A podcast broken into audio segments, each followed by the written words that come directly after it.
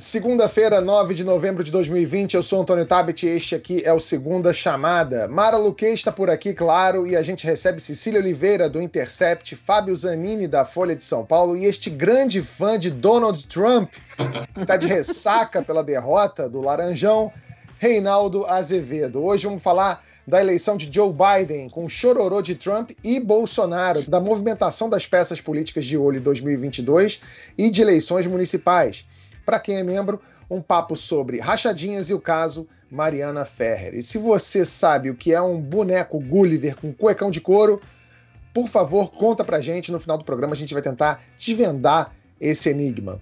Bia, sua xirra falsificada, roda a vinheta aí.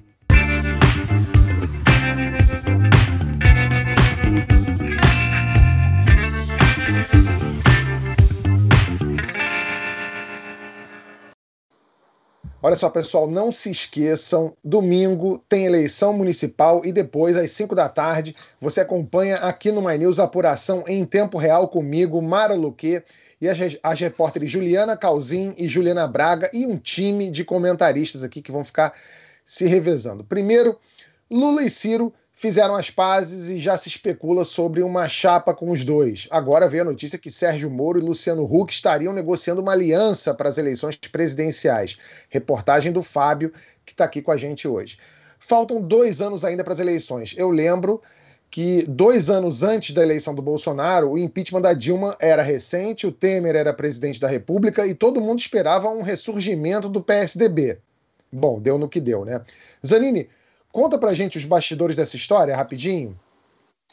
Então, é, Tabet, foi um almoço na casa, no apartamento do Moro, em Curitiba. Ele convidou, partiu dele a iniciativa. Ele claramente está querendo voltar para o jogo da política. É, a gente soube que ele está um pouco incomodado com algumas avaliações de que ele está é, tá mais discreto, deu uma sumida. Então, esse é um movimento para voltar um pouco para o cenário da política, para o tabuleiro. Ele convidou o Luciano Huck é, para ir no apartamento dele, e, e, e, o Luciano foi no dia 30 de outubro, ou seja, é na sexta-feira retrasada. É, eles almoçaram, mais ou menos três horas de conversa, e aí é, é o principal ponto foi como unir forças para a eleição de 2022, fazendo uma espécie de terceira via, que não seja nem a da direita bolsonarista, nem a da esquerda lulo-cirista, psolista, é, não decidiram quem seria candidato, quem seria vice, coligação, decidiram apenas, fizeram um diagnóstico da situação de que é possível vencer o Bolsonaro, embora ele seja um candidato forte, e discutiram ampliar o leque, essa possível frente, chamando outras pessoas. É, é então, eles é, definiram ali uma lista de alvos é, para conversas, para tentar atrair para essa, essa, essa frente, essa suposta frente essa terceira via. Foi isso, uma conversa inicial, eles já se conheciam, já tinham trocado telefonemas antes, conversado ao telefone, mas pessoalmente foi a primeira vez que eles conversaram realmente é, detidamente, com calma, analisando o cenário, e prometem que vão juntos, prometem que vão juntos é, para a eleição de 22. Não sabemos ainda quem vai ser quem, é, né, quem, quem, seria esse suposto Biden aí é, é, é, em 2022. Inclusive, auxiliares dos dois falam muito que o Biden é um modelo, um modelo de, de, de alguém que consegue agregar é, uma espécie de frente contra o, no caso lá, o Trump aqui contra o Bolsonaro. Foi essa é, o, o, curioso é que o Biden foi meio que para muita gente uma eleição nem de voto, mas de veto também, né? O presidente da Câmara, Rodrigo Maia, disse a Mônica Bergamo que a chance dele subir num palanque com Sérgio Moro em 2022 é zero, porque ele não pode apoiar uma chapa integrada por alguém de extrema direita, segundo ele. Reinaldo, uma frente com Moro e Huck é de centro ou é uma frente de direita? E, e outra, você acha que o Moro chamou o Luciano Huck é, visando realmente um projeto desse ou ele queria só reformar a casa? ah, veja só, eu até saúdo o presidente da Câmara, Rodrigo Maia, porque eu hoje de manhã, antes das seis da manhã, disse que chapa que tem Sérgio Moro não é de centro coisa nenhuma. Eu até sugeri que se o Sérgio Moro é de centro, né, então tem que chamar o Gengis Khan para ressuscitar o Gengis Khan em outro tipo de centro, para liderar a social-democracia brasileira. Né? O Sérgio Moro é, por tudo, um sujeito de extrema-direita, seja nos valores ou agora nós temos gente de centro que defende excludente de licitude. Quem defende excludente de licitude está defendendo que se mate preto e pobre. Né? É isso que está defendendo quem defende excludente de licitude. Ou então alguém que condescende com o armamento da população, aceitando reiteradas portarias do presidente Jair Bolsonaro, é um cara de centro. Ou alguém que destrói o devido processo legal e destrói o processo penal no Brasil, é um cara de centro. Obviamente, ele não é um cara de centro ele está buscando aparecer, ele e a Conja estão tentando encontrar um lugarzinho aí no, no processo político. Lamento que o Luciano Huck tenha participado dessa coisa aí, desse, desse tipo de conversa, porque se a conversa é essa, né, é uma chapa que já nasce amaldiçoada, é, inclusive pelo que possa trazer de suspeição de que seja a Globo tentando participar do processo político. Não estou dizendo que sim, estou dizendo que semelha. Em política, aquilo que parece tem tanta importância muitas vezes como aquilo que é. Né? Então, é um arranjo, uma tentativa aí de fazer. Primeiro, que frente de centro é uma coisa muito estranha. Né? É preciso ver. Que, que, é isso. Se você tem uma frente de centro, corre o risco de ter uma laranja podre ali no meio. Eu acho que é mais uma tentativa de reformar a casa, é, muito provavelmente. Né? E também precisa ver, o Luciano Huck vai ser realmente candidato. Mais uma vez, estamos com a ideia de que alguém vem de fora da política para consertar a política. Né? O Jair Bolsonaro é isso, pela extrema-direita, chega aí agora, está é, loteando o governo com o Centrão, porque no sistema brasileiro você não governa sem o apoio do Congresso, né? a não ser que decida gerar crises, como fez o Bolsonaro, durante um ano e meio, pelo menos. Então, acho que não dá em nada e, mais uma vez, o Talleyrand estava certo, né? É, as elites brasileiras, ele não falou das elites brasileiras, ele falou dos Bourbon, eu adapto, né? As elites brasileiras não aprendem nada, nem esquecem nada. Sem querer fazer trocadilho com a, a BRF, que é, também aparece nesse cenário, né? É, esta, essa frente de centro já nasce com cheiro de carne queimada. É, ô, ô Mara, tá cedo para a gente ficar especulando agora sobre Lula, Moro, Ciro, Dória, Huck. E se chegar em 2020, porque né, no mesmo período do, da última eleição tá, não tinha muito isso, né? Assim, chegar em, e se chegar em 2022, sei lá, tiver uma chapa com Janaína Pascoal e Felipe Neto, por exemplo? Não, tá, mas não vai chegar nesse ponto, não. É, mas claramente a gente não tem essas, essas, essas peças distribuídas aí nesse, nesse xadrez. Mesmo é, Lula e Ciro, quer dizer, de todos esses nomes que nós falamos aí, o único que apresentou um, um projeto, efetivamente, que está trabalhando um projeto, escreveu um livro, foi o Ciro. Ele escreveu, inclusive, um livro dizendo qual é o projeto dele. Mas o Ciro, com o Lula, eu acho difícil se eleger, cara. Porque vai virar. O Ciro tem que fazer o que o Biden fez, buscar ali a centro-direita. E o Ciro sabe disso, porque ele falou uma vez aqui numa entrevista com a gente. É, não vou lembrar quando, mas ele falou dessa coisa do que, ele, que o projeto dele, né, é, inclusive tem é, é medidas e, e enxerga o pequeno e médio empresário, esse cara é de centro-direita. O Lula, quando ele ganha, ele ganha depois que ele faz a carta aos brasileiros. E ele faz um projeto econômico que, dá, que ele é muito pragmático, muito pragmático. Agora, se ele chega, o Lula, lá da primeira, segunda, é, processo eleitoral e tal, ele não, não vai, porque o brasileiro não vai. Eu não sei, eu não sou uma analista política, é, Zanini, Rinaldo, enfim, Cília, vocês, vocês cobrem esse mundo mais que eu, mas o que eu vejo é que o establishment, embora é, esteja muito arrependido né, de, ter, é, de ter apoiado o Bolsonaro e ter acreditado naquele, naquele projeto liberal que está aí, né, que não sai, não tem proposta de nada, não tem a equipe econômica não apresenta uma proposta efetiva, o presidente não não não não está de acordo com o pensamento do ministro da Economia, tem um outro ministro de olho no cargo do ministro da Economia, enfim, essa confusão toda que está aí. Apesar disso, eu acho muito difícil é, que essa, é, é essa turma apoie uma chapa Ciro-Lula Agora, Ô, Mara, só, só um, uma parte rapidinho aí. É, e tem uma coisa, né? Nessa chapa, necessariamente, o Ciro seria o cabeça de chapa. Alguém realmente acha que o PT não terá candidato próprio?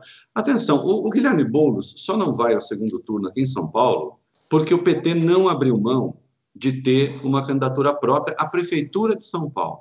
Alguém realmente acredita que o PT não vai tentar ter cabeça de chapa? E outra, essa coisa com o Ciro, eu não sei se o Ciro aceitará, com a devida vênia, ser corneado pela terceira vez. Quiçá quarta. É, a Gleisi é, deu acho... uma declaração de que. Já, já veio em cima, né? Já veio é, dizendo que o Ciro tem que pedir desculpas é. e tal. É, enfim, ela já veio em cima. E o Ciro, eu acho que o que ele tem, ele tem que construir pontes com a centro-direita para se viabilizar. Se ele ficar no, no sabe, nesse, nesse palanque de esquerda, extrema esquerda, ele não vai conseguir se viabilizar. É, o Lula ele conseguiu se viabilizar quando ele faz essa ponte, quando ele faz a, a, a carta aos brasileiros, enfim. É, e, e, agora, eu acho que é cedo. Você tem o Huck, por exemplo, tem o, quem é o ministro da Economia? Quem seria o ministro da Economia do Luciano Huck? É, Armínio. Armínio Fraga. Acho que é Armínio Fraga. Armínio, exatamente. É, Armínio também acha isso. é, é, e, é um nome super respeitado, idolatrado pelos agentes, traria confiança dos agentes. Porque olha só, o mercado financeiro ele não elege ninguém porque ele é o topo do topo da pirâmide, está ali. Mas acontece que as decisões é, dos agentes econômicos, de empresários, de, de investidores, elas impactam a economia, elas impactam o dólar, elas impactam a atração de investimentos, elas impactam tudo isso e isso contribui para a, a como estará o ambiente econômico ali na, na, às vésperas da eleição, e isso daí é um ponto que conta bastante, sem dúvida nenhuma. Agora, você imaginar que, que uh, vai todo mundo agora para uma chapa Ciro, Lula, sim, de esquerda, brasileiro, eu acho difícil. Acho que hoje. Oh. Fala. Não, eu ia falar, eu ia, eu ia, eu ia até entrar nesse mérito que está falando dessas chapas, assim, de pessoas que estão ali sobrevoando esse, esse território, né? Dos não políticos, né? É, do Luciano Huck, do Sérgio Moro, que até outro dia não estava na vida política e foi ministro do Bolsonaro. É bom que se, né, a gente lembrar isso. Moro foi ministro do Bolsonaro. É, tem outros agentes aí é, sobrevoando esse território, como por exemplo o Dória, o Mandetta, né, Cecília? E, e, se o exemplo deles é o Biden, o Biden é um cara que sempre esteve na política, né? Ele não é um outsider que chegou ali do nada e, e juntou todo mundo. É, é, tem, tem mais peças nesse tabuleiro que vão se mexer, né, Cecília? Sem nenhuma dúvida. Quando a gente vê, é, quando a gente pensa, ok, vamos nos espelhar no que aconteceu nos Estados Unidos para ver se a gente consegue sair desse atoleiro aqui. Mas aí o que nos é apresentado é exatamente o que, so, o que sobrou do bolsonarismo e que pulou do barco. Quer dizer, foi enxotado do barco, né? no caso do, do, do Moro.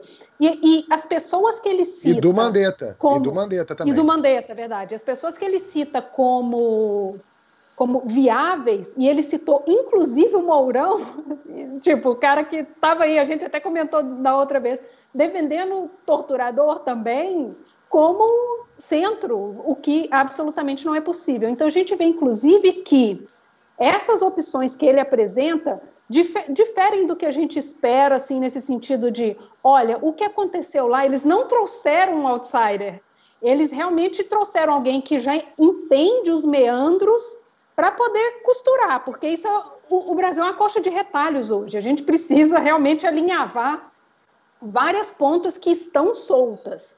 Então, quando a gente pensa que essas pessoas elas foram enxotadas do bolsonarismo, e inclusive Dória, que está aí pendurada aí, mas aí já rompeu, né?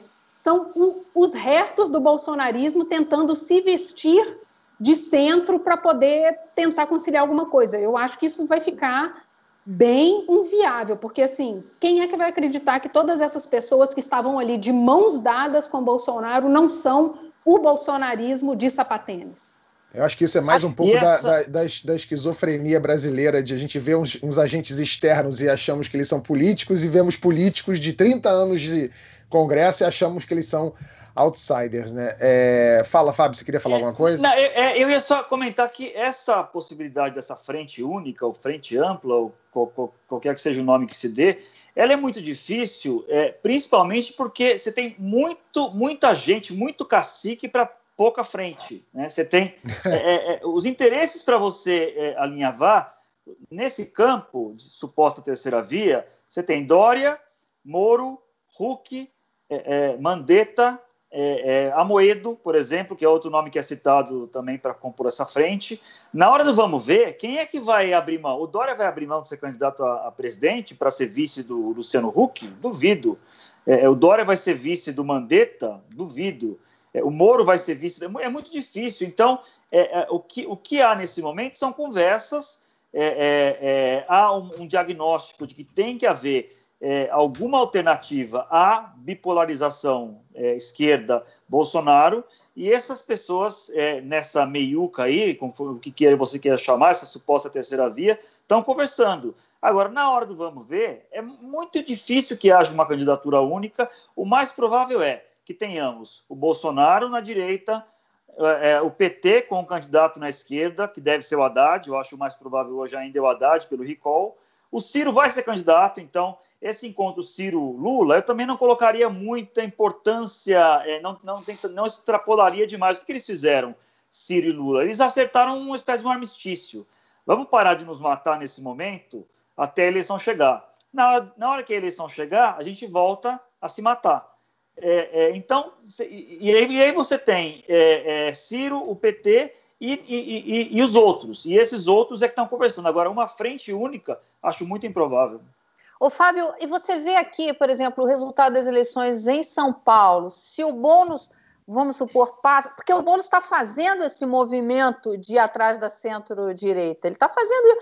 Eu, eu vi uma, algumas peças de campanha dele que ele vai para Faria Lima e conversa. Eu achei, teve uma conversa que eu achei muito boa, que era dele com um, um senhor que era dono de trocentos imóveis. E aí o cara fala, não, porque você quer invadir meus imóveis? Ele fala, não, não, não é nada disso. Aí ele começa a conversar, no final o cara tinha virado brother dele, entendeu? Então, assim, ele, ele começa a fazer. Se ele vai para o segundo turno, você acha que ele pode fazer, primeiro, essa esse movimento de, de fazer uma frente com a centro-direita, e isso pode servir de parâmetro ou exemplo para 2022?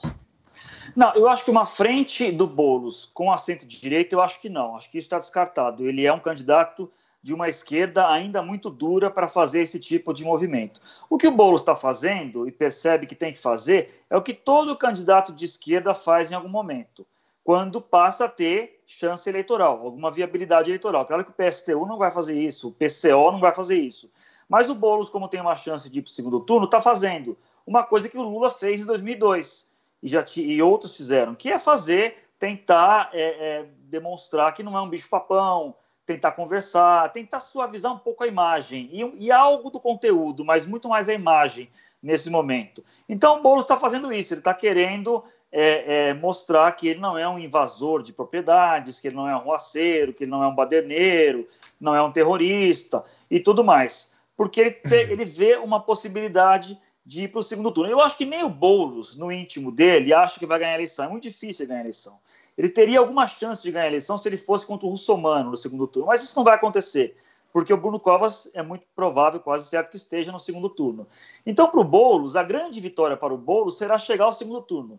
Se ele chega ao segundo turno, ele, ele, ele realmente, é, definitivamente, se consolida como uma figura nacional na política, e aí vai ser uma pessoa muito importante em 22, seja como mais uma vez candidato a presidente, ou possivelmente como candidato a vice de, de, de, de Haddad, por exemplo, por que não? Eventualmente de Ciro, acho mais difícil, mas é, é, o jogo do Boulos é esse: é chegar no segundo turno para se credenciar definitivamente como uma figura nacional na política e não apenas um líder de movimento social ou alguém regional. E aí, né, Fábio? É, a verdade é que eu acho que ele já ganhou o Boulos algum tempo, observei isso. Ele está num jogo de ganha-ganha, porque chegar à frente do candidato do PT Aliás, ele vai ter talvez o triplo de votos do, do, do Gilmar Tato. É, ele ter esse desempenho em São Paulo sem o apoio do PT, isso já é a grande vitória. Acho que ele nem precisa chegar ao segundo turno. Está nascendo, está se construindo uma liderança de esquerda, caminhando para a centro-esquerda, em São Paulo, de projeção nacional e que nasce dos escombros do PT, porque embora o, o Boulos estivesse lá no dia da prisão do Lula, etc., o fato é que ele não traz o passivo do petismo também. Né? Então, ele já, essa eleição, na verdade, o grande vitorioso dessa eleição em São Paulo, no médio e no longo prazo, se chama Guilherme Boulos. É, é curioso, é curioso que a parte do bolsonarismo, a gente está falando aqui, né? As frentes amplas de direita e de esquerda tem muitos caciques, né? Tem os caciques do, da, da esquerda, o Ciro, o Lula, o Haddad, o, o Boulos agora se, se consolidar. E na direita também. A gente até falou aí do exemplo é, se, o, se o Dória toparia ser vice do Luciano Huck. Eu duvido que isso aconteceria. Até porque a última vez que o Dória foi vice do Huck foi na CNT Gazeta, né? É, muito certo. Olha só, gente, eu queria fazer um pedido para vocês aqui. Ao chegar na sua sessão eleitoral domingo, faça um carinho dá um beijinho na sua urna eletrônica. Agradeça essa guerreira pelos serviços prestados porque o que foi esta apuração americana em país subdesenvolvido é uma tristeza. Eles têm aquelas privadas ótimas que descem até uma caixa de sapato. Né? Você pode jogar papel higiênico, mas urna eleitoral eles não, não conseguiram. Mas o importante é que Joe Biden está eleito e Trump vai ser arrancado da Casa Branca em janeiro, provavelmente fazendo birra e esperneando. Reinaldo, a eleição do Trump é, em 2016 pareceu a inauguração de uma, de uma nova era do populismo de direita. A derrota dele agora significa uma onda de moderação pelo mundo que pode chegar aqui ao Brasil ou nem tanto? Olha, eu acho que nem tanto, porque eu também não acredito muito na primeira coisa, que tivesse uma onda. O que a gente tem ainda é o impacto das redes sociais no processo eleitoral e isso ninguém conseguiu uh, dimensionar direito ainda, há dezenas de livros sendo escritos, escritos a respeito. Né? O que a gente tem é isso, a gente tem o povo se manifestando na sua crueza. Né? É, o sistema eleitoral, o sistema político, ele tinha filtros para tentar impedir isso. As redes sociais eliminaram esses filtros, então nós mesmos da imprensa sempre servimos também para dar uma segurada é, nesses extremos de boçalidade. Esses extremos de boçalidade, hoje nós não seguramos mais. As pessoas vão, falam, se expressam, é, e o, o, Trump vem, Trump e outros, Bolsonaro também, vem neste crescendo, né? E é por isso que eu acho particularmente importante este, esse resultado. Eu vejo muita gente minimizando, até porque as pesquisas erraram e não tem como acertar. A pesquisa nos Estados Unidos não tem como acertar mais, acabou, nunca mais eles vão acertar. Isso é bom deixar claro. Né? É, você não consegue acertar pesquisa quando o cara pode votar no meio do processo eleitoral, como eles podem lá, e, portanto, as ondas de opinião, e o cara está votando no meio daquela onda de opinião. É, o voto pelo correio não dá, são 50 eleições presidenciais, um sistema malucado que, sabe, cada eleitor do Wyoming vale quatro da Califórnia. Aquilo é uma loucura, não é um homem um voto. Aliás, o sistema foi pensado para não ser. Né? Então, como a pesquisa, é, as pesquisas erraram muito, né? aí parece assim, olha, a onda azul não foi tão grande quanto parecia. Não foi tão grande quanto as pesquisas indicavam, mas acho que foi extraordinário ter conseguido enfrentar esse troço que o Trump representa, né? Você ter dentro da Casa Branca alguém que mobiliza a estrutura de poder contra a imprensa, contra é, é, a sociedade civil, contra a ciência, né? e ainda assim você ter uma vitória democrata, vencer metade dos estados, que vencer, os democratas venceram em 25 estados, né? mantida a maioria na Câmara, Senado vai depender ali da Geórgia tal, mas há uma possibilidade também. Então, acho que foi uma vitória extraordinária. Agora, não significa, evidentemente, que uh, se venceu todo aquele caldo de reacionarismo, tal, porque o caldo de reacionarismo ele não é necessariamente provocado pela extrema-direita. A extrema-direita é caudatária disso. Esse caldo de reacionarismo está no povo mesmo. Né? É, bom, tem um monte de gente que pensa aquelas coisas. É que antes não tinha quem tivesse coragem de vocalizar aquelas coisas. Agora tem. Né? É. Antes você não tinha um político que flertasse com terraplanista. Agora você tem, diz, olha, as, é, é? as pessoas têm o direito de achar que a Terra é plana, não é isso? É, o tal do direito à opinião, né? mesmo que seja uma, uma opinião boçal, absurda, não científica. Hoje você tem isso, e isso vai permanecer. Então, assim, para é, concluir essa intervenção, se o Biden, eu espero que o Biden tenha a esperteza de não cair nas armadilhas, vamos lá, polêmico isso, não cair nas armadilhas em que o Obama acabou caindo um pouco na reta final ali, de certo modo, a esquerda do Partido Democrata e às vezes a extrema esquerda do Partido Democrata, é, com a sua patrulha excessiva, acabou um pouco é, despertando a tia do Kentucky, entendeu? Dizendo assim, olha, o comunismo vem aí e tal. Se uh, os democratas souberem usar uma linguagem moderada que também não assuste aquele meião vermelho dos Estados Unidos, que não obstante é descampado, porque não tem gente ali quase, né? É, acho que dá para refrear a onda. Agora, não é, o, não é o, o, o, o Trump que continua, é o povo americano que já era aquilo, como boa parte do povo brasileiro já era isso que o Bolsonaro vocaliza. O, é o, o, Rinaldo, eu acho que você tocou num ponto que eu acho que é um aprendizado aqui para o Brasil, porque é exatamente isso, por exemplo, na Flórida, né? Os imigrantes falam assim: ah, os, os latinos vão votar no, no, Biden, não vão votar no Trump. Mas o problema é que você tem os latinos que fugiram da Venezuela e de Cuba porque são pequenos e médio, empre, médios empreendedores, é classe média, e que enxerga o Biden como um comunista, como um cara que vai fazê-los voltar ao que era, ao que Exato. é a Venezuela.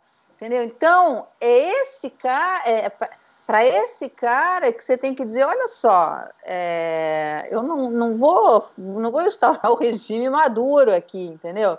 É, porque eu, eu, conversei com algumas pessoas que moram na Flórida e que são é, cubanos e venezuelanos, mas que são da classe média, têm negócios na, na, na, Flórida e tal, e que acham que o Biden era um cara comunista, é, que é um cara de esquerda. Ainda que a, a Economist tenha feito uma campanha para desconstruir essa imagem do, do Biden, falando assim: olha, ele não é as ideias dele não são absurdas, não são Olha, não é nada disso. O cara é um cara que a gente acha que é bom, né?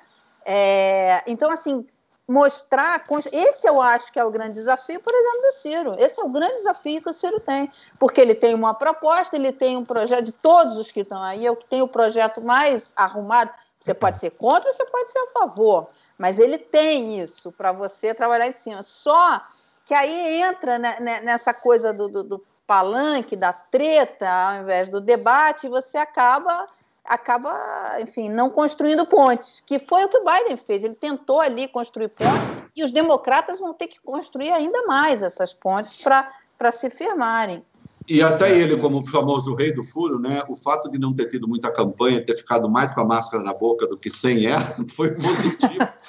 o, o, o, Biden, ele é. O que, que é o Biden? O Biden é o Alckmin que deu certo. Ele, ele é o picolé de chuchu que deu certo. Ele é um político profissional, sem carisma nenhum, que tem até uma dificuldade de falar, de se expressar, e que passou a vida inteira negociando, passou a vida inteira na política, é, é pregando moderação, pregando conversa, contando caos, aquele jeito até meio, meio gauche dele, é, que alguns até comparam com, com é, senador Suplicy, senador Suplicy, mas eu acho que a comparação com o Alckmin é mais precisa. Ele é, ele é o Alckmin que deu certo porque o momento pedia isso. O momento pediu alguém que não fosse o Trump, alguém que fosse o anti-Trump. E ele é o anti-Trump em todos os aspectos.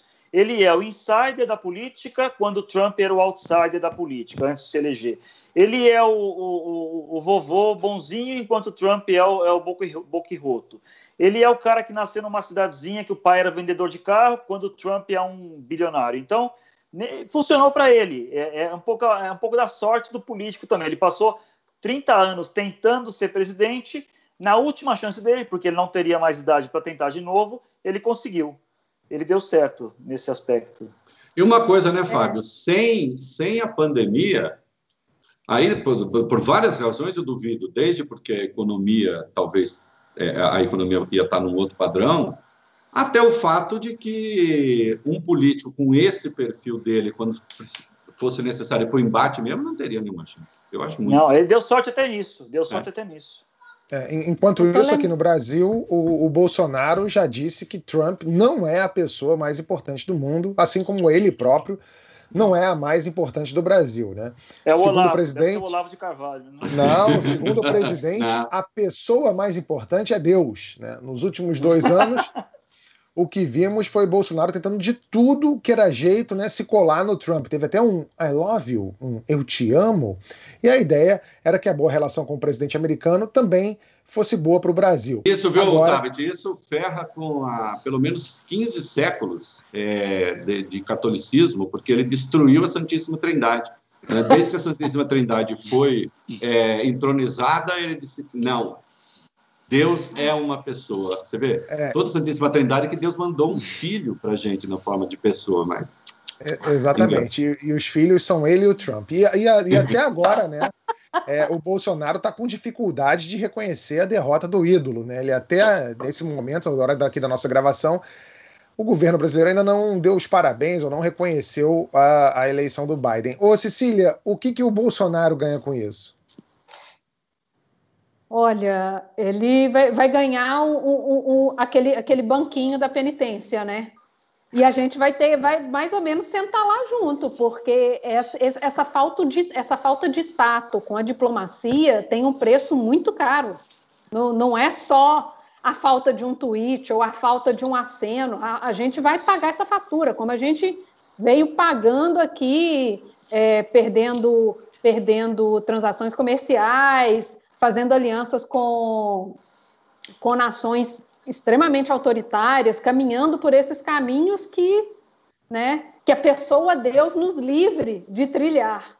Então eu acredito que com essa com essa falta de aceno e agora acabou de sair a notícia de que de que o Trump está segurando o acesso aos dados para o Biden, que vai segurar esse negócio, vai segurar ao máximo esse processo de transição. Então eu acho que a birra do Bolsonaro vai durar ainda mais. E a, a, a, gente vai pagar uma fatura com juros desse processo. Eu vou te falar que eu tenho, tenho, tenho, uma raiva do Trump por causa disso, porque eu fico.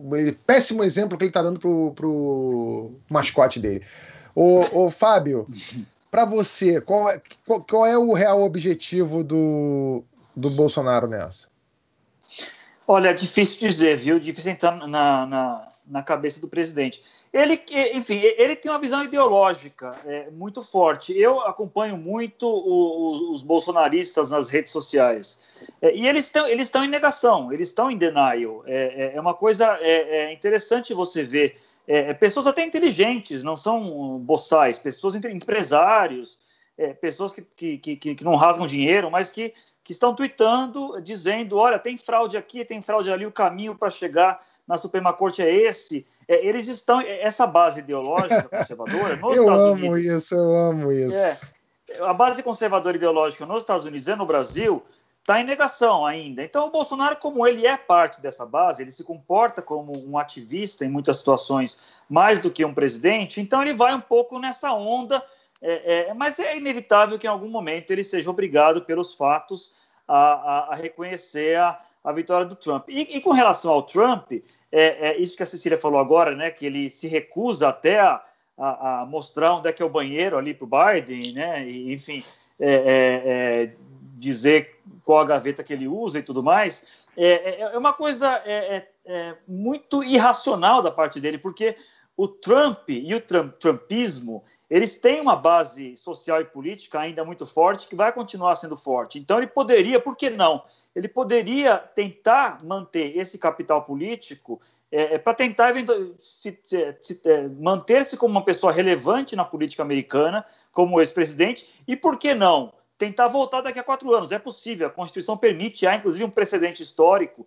É, é lembrando que em 2020, 2024 tudo indica que o Biden não será candidato à reeleição, então você não teria nenhum candidato, um presidente no cargo para tentar a reeleição. Pela idade, tudo indica que o Biden não será o candidato à reeleição. Então, o Trump poderia tentar preservar o seu capital político, manter-se como um ex-presidente influente, mas ele está nessa tática de tocar fogo em tudo, que vai, ser, vai acabar sendo muito prejudicial para ele. O, Partido Republicano, por exemplo, é, a hora que essa situação se resolver, é, certamente vai, vai haver uma guerra civil no Partido Republicano entre os trumpistas e os, os não trumpistas.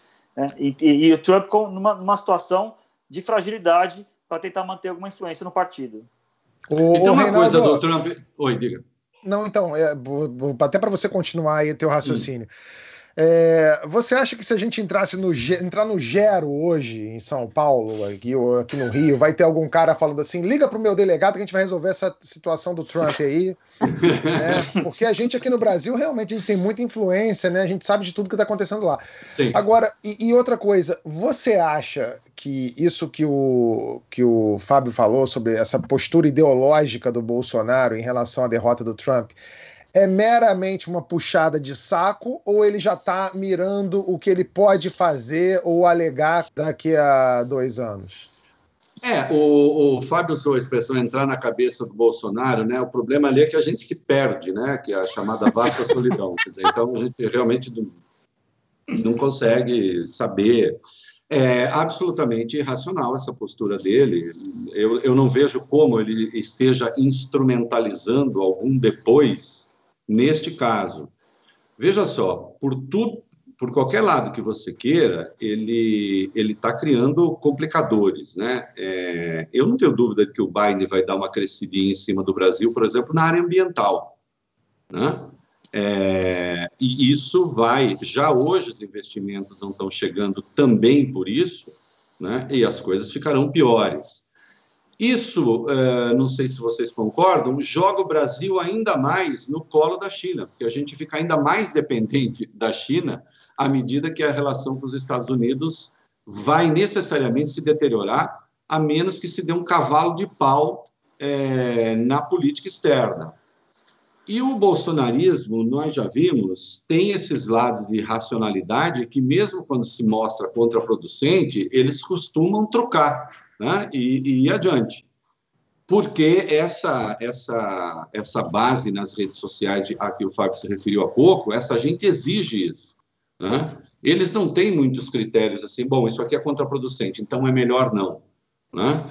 É, a menos que o agronegócio, por exemplo, dê um chega para lá para valer no Bolsonaro e isso comece a se traduzir em voto, né? Mas também não vejo porque faça isso, eu insisto, eu acho que a China vai suprir esse, essa demanda nessa área. Uh, a menos que o Brasil tenha um tombo gigantesco nos investimentos e a elite brasileira, então, mobilize a sua base no Congresso, o Bolsonaro não vai sair muito desse modo, não. Eu acho que, claro, vai normalizar as relações com os Estados Unidos, mas passará a ser uma relação crispada. Né? Passará a ser uma relação crispada e, curiosamente, isso encontra eco numa parte da direita brasileira. Né? É, não vai ser, não é só a esquerda que é anti-americana no Brasil. Nós temos uma parte da direita brasileira que também é anti-americana naquilo que os Estados Unidos têm de avançado. Então, é uma loucura isso. Você quer saber? Não acho que vá haver uma normalização de relações, não. Faz parte do, do da, da metafísica deles manter essa corda esticada, por mais que seja contraproducente. Né? E o Bolsonaro vai passar a gritar por aí, Amazônia é nossa, estão querendo mandar na Amazônia. De novo isso. E isso encontra, isso encontra respaldo ali na turma deles.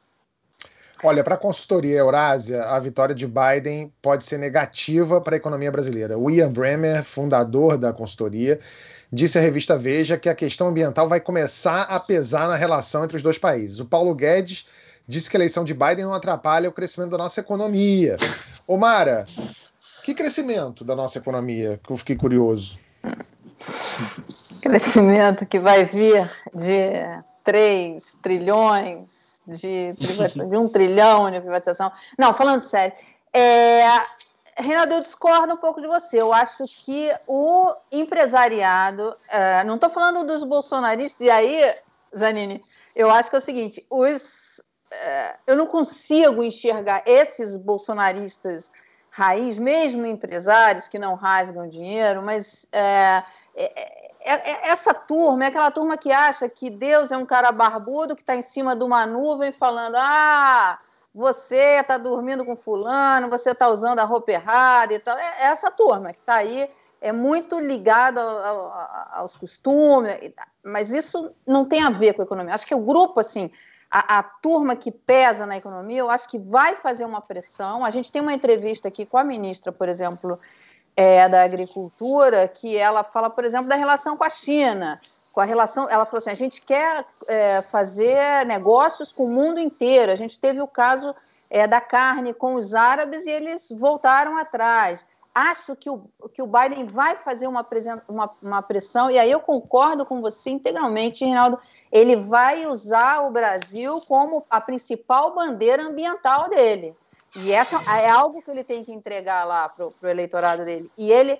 Inclusive... Para o dele e para quem não votou nele também, né, Mara? Porque aquele meião Exatamente. vermelho está querendo é isso. Exatamente. São os fazendeiros de lá, né? O ele vai fazer o que o Macron fez. Ele vai fazer Exatamente. o que o Macron fez na França, que é usar o Brasil para ganhar pontos políticos. E Sim. aí ele, ele vai vir é, com isso em, em cima. E, e, esse cavalo de pau que o Reinaldo fala, o que, que seria esse cavalo de pau? É a demissão do Ernesto Araújo e do Salles. Isso é o cavalo de pau. E é nisso que ele vai bater, e isso que ele vai pressionar. E eu acho que conforme, enfim, você vê uma deterioração na economia brasileira, e a gente tem bons motivos para isso, a gente está vendo ali a piora da questão fiscal, é, a dificuldade de atrair investimentos, a dificuldade de atrair investidores, isso daí vai fazer é, com que o Ministério da Economia, inclusive, ganhe força. Porque hoje o Ministério da Economia não tem força junto ao presidente. Hoje, quem está ali, quem tem mais voz junto ao presidente é o Marinho, não é o Guedes. Entendeu? Então, é... mas conforme vai deteriorando cada vez mais a questão fiscal brasileira, a dificuldade de atrair investimentos, eu acho, eu tenho impressão, assim, conversando com alguns agentes, que porque hoje o Guedes é a única, é, é, é o fiador é, da, de que não vai se estourar o teto e não vai entrar num populismo fiscal. Só que ele é o fiador disso, mas ele não tem nenhuma alternativa e não traz nenhuma proposta e não traz nada de qual será o caminho do crescimento. E o Rogério Marinho está lá falando com o presidente: não, vamos fazer assim, assado, que isso vai crescer muito, vai bombar e tal, tá? O problema é que com essa desconfiança, essas incertezas, fica muito difícil é, atrair investimentos. E o que o país precisa para crescer, e não precisa agora, já precisa já há muito tempo, que a gente vem patinando nisso, ah, desde o governo Dilma, enfim. É, o que ele precisa é de confiança. E uma coisa que o presidente faz é, com muita com muito sucesso é gerar incertezas e desconfianças. Então afasta é, investidores. Ô, Mara, posso fazer uma pergunta? Pergunta mesmo, vou entrevistar a Mara, posso? Fica à vontade. Não sei se você viu uma pesquisa dizendo que a popularidade do, do, do Bolsonaro caiu em sete capitais. É, a pesquisa diz no, caiu no período eleitoral. Eu acho que não tem a ver com o período eleitoral. Tem a ver com o fato de que a ajuda emergencial, o auxílio emergencial vai cair pela metade e que você tem uma inflação de alimentos brutal aí, é, para a qual colaborou, inclusive, o auxílio emergencial, né? É, e isso tende a se deteriorar, porque, evidentemente, o dinheiro vai desaparecer. Você acha que o governo consegue segurar, que tem a, a ideia de aumentar o auxílio emergencial, o Bolsa Família, né, que vai chamar com outro nome, mas você ampliar o alcance e, ao mesmo tempo, essa impopularidade do Bolsonaro, ou essa queda na popularidade, que vai se acentuar sem o auxílio. Você acha que o governo consegue segurar esse teto e não um outro teto? Eu acho que o governo, esse, esse, vamos lá, quando a gente fala de governo, a gente fala de muita coisa junto. Então vamos falar do presidente, né? Porque no final das contas é quem manda. Eu acho que o presidente, esse cara que acredita que Deus é um, é um velhinho barbudo em cima da nuvem mandando ali, você só pode dormir com fulano e com ciclano. Eu não acho é, não é não? Hã? Não é? Não, isso é o Lavo de Carvalho. A gente conversa, eu te explico, vou te dar uma notícia, Reinaldo, eu vou te contar como é que... Algumas coisas. É, esse cara, ele não tem estofo para alinhavar é, uma solução que o país precisa urgentemente. Ele não tem é, esse estofo. É, e aí você tem no governo duas áreas brigando, né? é, do ministro Guedes com o ministro Marinho, o que só contribui para deteriorar. Quer dizer, você tem economista, e aí, mais uma vez, não vou entrar na questão de um lado ou de outro, o que, que um defende, a linha que cada economista defende. Esse não é o ponto. O ponto é criar uma proposta. Precisa ter uma proposta de saída do que estamos vivendo. E não tem essa proposta hoje. O que tem é o ministro Guedes dando ele falando qualquer coisa para tentar se equilibrar no cargo, um presidente obtuso que não consegue entender a complexidade, o tamanho do desafio que tem pela frente, que, que já está posto, é, uma oposição que também não, não se articula, enfim, é muito complicado isso. Por isso que eu acho, é, é, eu acho que haverá uma pressão do setor produtivo, eu acho que vai ter do agronegócio, e aí, mais uma vez, aquela turma que não está ali no, no, no, sabe, no grupo ali de, de, de, fechado com o presidente, aquela turma que consegue pensar, entende? É o agronegócio, consegue... né? Não os madeireiros. Exa exatamente, o lado A do agronegócio.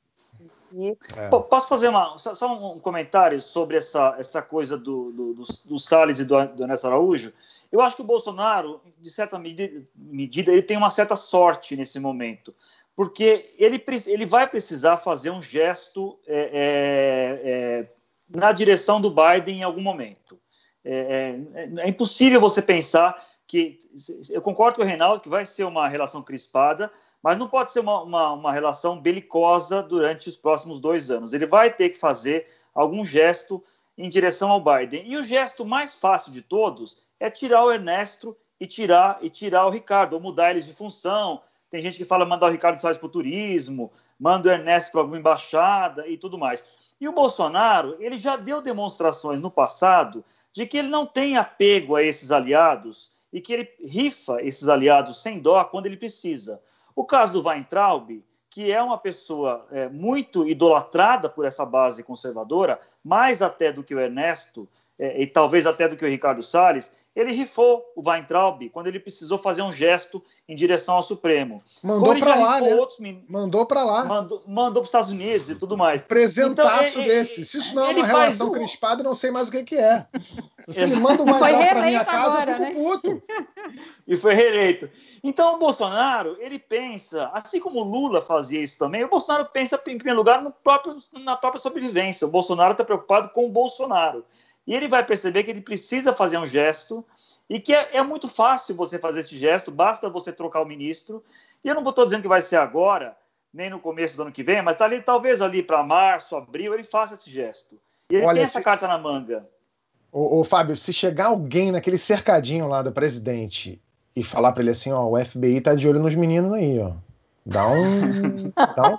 Esses caras aí, eu tenho certeza que ele manda na hora. É um argumento é. forte. É um argumento, é um argumento forte. O FBI tá colado é. nos meninos aí, ó. Tá Se bem que agora o Carluxo, vocês viram o Carluxo nas redes sociais? Ele, ele Calma, não vamos falar aqui atrás, tá cheio de livro. Não, não, não, não, calma que a gente vai falar disso aqui ainda. Olha só. Domingo é festa da democracia aqui no Brasil. E como eu falei para vocês, dê um beijinho na urna, mas não é só porque ela né, é fundamental mas porque ela pode acabar, né? Se depender do Bolsonaro, ela vai ter vida curta daqui a pouco. Porque no meio do vai não vai da apuração americana, o presidente Bolsonaro e seus apoiadores insinuaram fraude nos Estados Unidos. E aí o Bolsonaro voltou a defender o voto impresso. Disse que vai apresentar uma proposta ao Congresso em 2021 para alterar o sistema eleitoral brasileiro. Ele quer que a urna, além de registrar o voto, imprima um comprovante os comprovantes ficariam guardados numa urna lacrada e seriam usados para uma eventual auditoria da apuração. O ministro Luiz Roberto Barroso, presidente do TSE, comparou essa ideia a comprar um videocassete, ou seja, um retrocesso. O TSE fez em 2017 uma estimativa do custo dessa mudança. 2 bilhões e meio de reais em 10 anos, ou 500 milhões por eleição. Ô Cecília, por que, que o Bolsonaro quer empurrar para a gente esse videocassete? É uma, é uma ótima pergunta. É, e é, é, eu acho que esse é o único caso em que a pessoa que ganhou reclamou de fraude, né? Acho que é um, um, um caso assim que ilustra bem uh, o quão obtuso esse ser pode ser. É, e eu acho que é nossa nossa linda jabuticaba. E eu acho que vai ser excelente essa notícia aqui na Zona Oeste, onde você pode simplesmente sofrer um pequeno acidente de carro, assim, de alguém que está transportando algumas urnas, sumir com alguns papeizinhos, sabe? Assim, em alguma área dominada por alguma milícia. Acho que vai fazer muito sucesso essa medida. É, mas para as outras áreas que não têm assim, um controle tão forte quanto aqui na nossa Zona Oeste, por exemplo, isso pode ter um impacto, além de, desse que você disse, Tabet, sobre o custo é, monetário mesmo, o custo econômico desse, dessa, dessa medida, mas também tem essa, essa questão de que a gente está literalmente comprando um videocassete e colocando também em risco, assim, voltando para problemas que a gente já teve em relação a, ao voto de papel, né? E, e, olha só, a gente tem problemas, por exemplo, o, todo, tudo que a gente faz, por exemplo, para que a gente tenha provas de vestibular, né? Que são assim, exige, exige uma outra estrutura de pessoas, de gráficas, é, e, e, a gente conseguiu, por exemplo, centralizar isso tudo no Enem e desenvolver um sistema é, complexo. Então, assim, mas nesse caso, por exemplo, a gente não tem o número que a gente tem de votantes e já é extremamente complexo e a gente já tem uma série de cuidados. Agora imagina isso em cidades muito pequenas que tem um número de votantes muito maior do que de vestibulandos, por exemplo. Então a gente dá esse passo para problemas que a gente já tinha sanado e traz aí para a gente, a gente vai querer ter essa emoção de quatro dias, cinco dias esperando uma apuração, que foi o que a gente passou agora, e depois colocar isso em dúvida. Não, não, não, não. Agora a gente vai contar os papeizinhos. então, pode falar. Pode terminar. Pode falar. pode falar, Cecília. Desculpa te interromper. Achei que você tinha encerrado. Não, tranquilo. Então, não, eu vou finalizar. Então, a gente tem esse, esse, essa volta ao passado e a volta aos problemas do passado também, com essa inovação de contar votos e analisar fraude de quem ganhou, né? Não. O Reinaldo, como a Cecília falou, há oito meses, no dia 9 de março, Bolsonaro disse que ganhou a eleição no primeiro turno e que logo, logo apresentaria provas desta fraude. Né? A gente ainda está esperando é, ele apresentar essa, essas provas aí irrefutáveis e até agora não apareceu.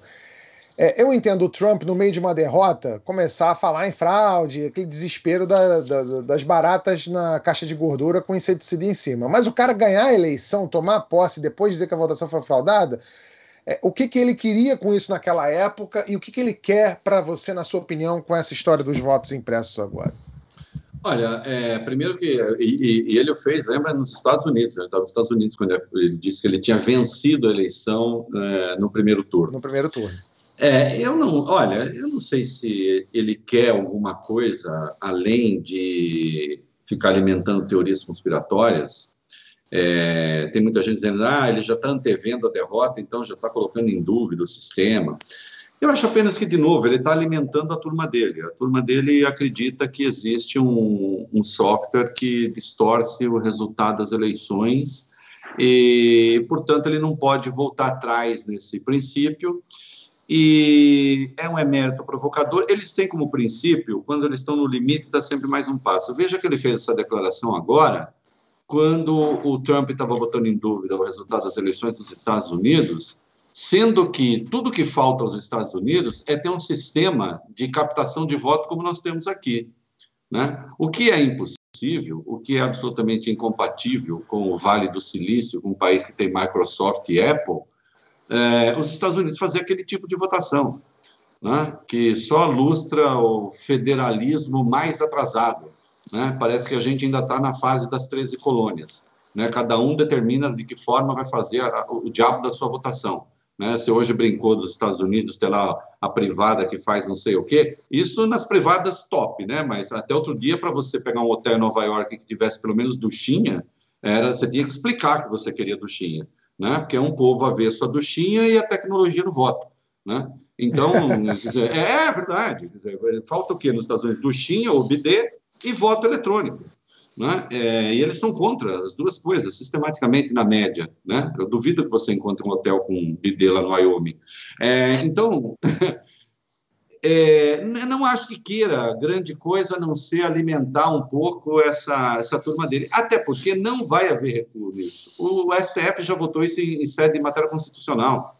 É, qualquer comprovante de voto da maneira como eles querem vira quebra de sigilo. Né? Então, não tem jeito, isso não vai acontecer. É claro. Olha, Reinaldo, eu acho que você está muito otimista, viu? Não vai, não vai, aposto. Eu, eu, eu, eu, não, eu, eu acho que a chance desse videocassete aparecer, ainda que em uma, uma versão mais diluída, ela, ela é grande, porque é, da outra vez, né, o, que, o que havia acontecido anteriormente é que o Congresso aprovou, o Supremo barrou. Mas agora eles estão querendo uma PEC. Uma PEC é, é mais difícil, uma emenda constitucional é mais difícil o Supremo barrar. E o argumento que eles estão usando é não é que você vai voltar ao voto impresso totalmente, é que você, por amostragem, você teria de. Não estou dizendo que eu sou a favor disso, tá? Estou dizendo que eu sou. Eu acho que o nosso sistema é excelente e eu não mexeria. Mas a, a ideia é, por amostragem, ou seja, ali talvez 1 a 2% das urnas terem essa impressora como uma garantia para uma auditoria, caso seja necessário. Esse discurso, esse formato tem muito apelo no Congresso, tem muito apelo, inclusive por gente que não é terraplanista, por gente que não é videocassetista. Então eu não acho impossível essa coisa prosperar, não, viu?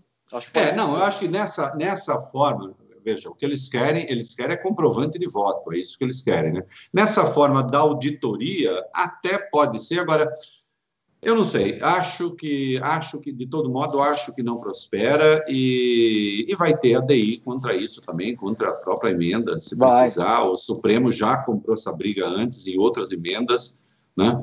Espero que não voltemos atrás nisso. Né? Agora, o que os bolsonaristas querem, que é comprovante de voto para entregar para o coronel na porta do, do, da, da, votação. Não, isso não, isso não vai ter, isso é absurdo. É, isso não vai ter. Isso não vai ter, até porque isso é inconstitucional mesmo, isso é quebra de sigilo do voto.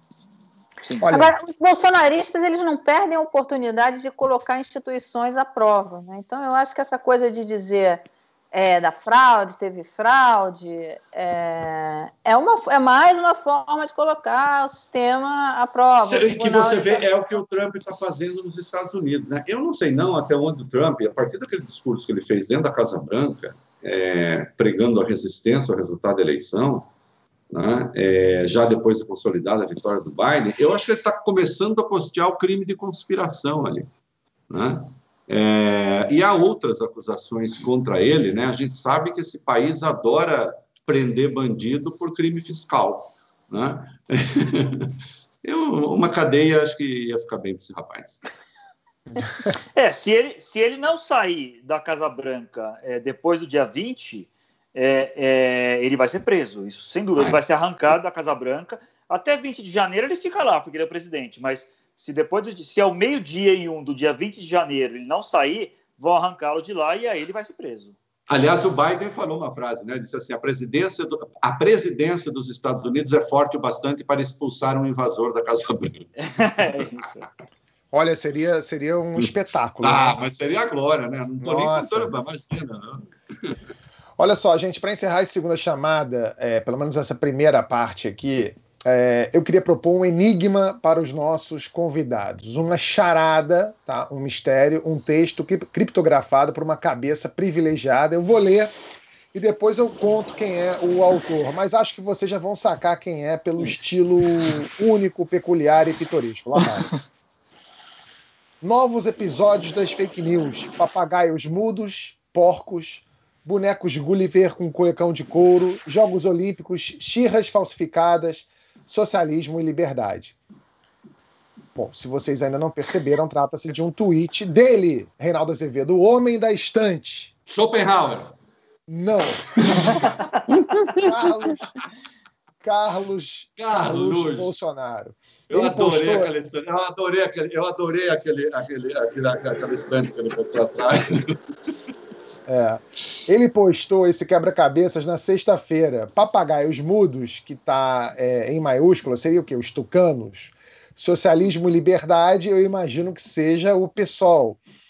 Mas e o resto, né? Quem são os bonecos Gulliver com cuecão de couro e as xirras falsificadas? Aí eu acho que a gente tem que respeitar a liberdade de cada um. Calma aí, vamos tentar, vamos tentar. Ele continuou, ele continuou depois, ó. Impera o silêncio dos blogueiros de certa emissora de TV, grupinho do quarto escuro de São Paulo.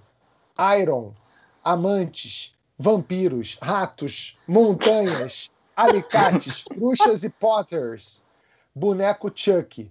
É, Cecília, você que é twitteira, explica essa linguagem aí pra gente. Olha, eu, eu, eu, infelizmente eu não alcancei. Assim, eu acho que quem sabe no fim de semana, bebendo, assim, mas hoje, segunda, assim, sinceramente não alcancei. Mas eu tenho para mim que o Gulliver é o Dória, hein? Acho é. que ainda pode, pode, pode ser, pode ser. Olha tem, só. Tem, quarto, tem quarto escuro aí? Quarto escuro? Quarto escuro, quarto escuro é em São Paulo. São dark Paulo. Room, dark room é em São, São Paulo. Paulo, quarto escuro. O quarto escuro pode ter sido onde teve aquele vídeo meio esquisito lá, que supostamente. Da suruba? Olha... Da suruba? É, a suruba que não era suruba com o cara Ó, que não era o cara. O, os tweets do Carluxo deixaram a internet intrigada por dias. E o pessoal do Midcast, um podcast de política e humor, fez um glossário com os palpites dele sobre o significado de algumas expressões que o Carlos usa. É, assim, calça atolada e boneco Gulliver com cuecão de couro seriam, como disse a Cecília, a mesma pessoa, o governador de São hum. Paulo, João Dória, que usa calças apertadas. Jogos Olímpicos seria uma referência a quem defendeu a jogadora de vôlei Carol Solberg, aquela do Fora Bolsonaro. O brinquedo Gepeto Luciano Huck, por causa do nariz. O, Reinaldo, você concorda com a interpretação do midcast? Quem seriam, então, né, o, o boneco Chuck, os Potters e, e a Xirra falsificada? Cara, não tenho Ah, não, eu tenho um palpite para Xirra. Eu acho que o Carluxo precisa... O Carluxo precisa logo arrumar uma namorada, um namorado, precisa ser feliz. É isso que eu acho.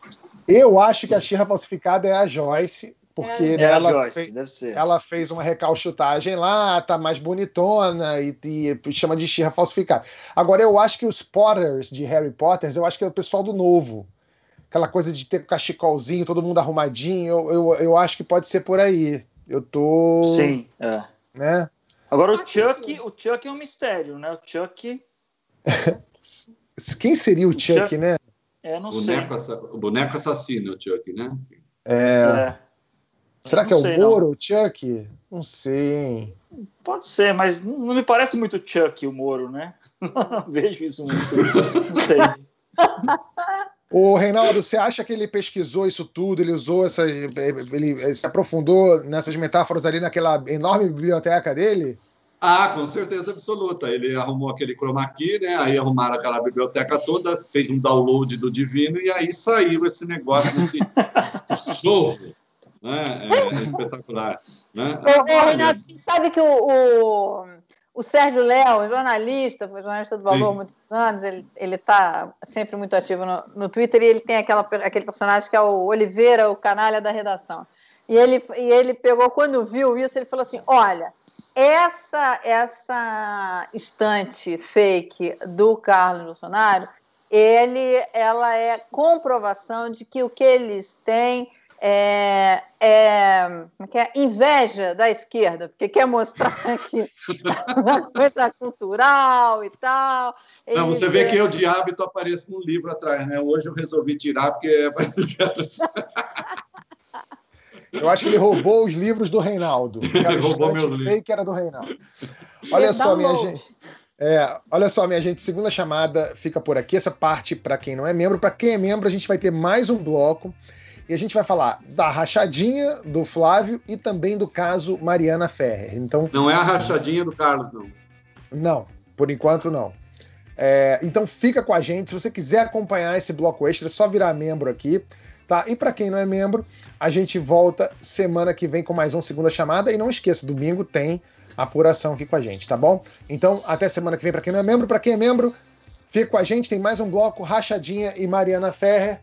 E é só clicar aqui para virar membro. Vem com a gente. Tchau, tchau.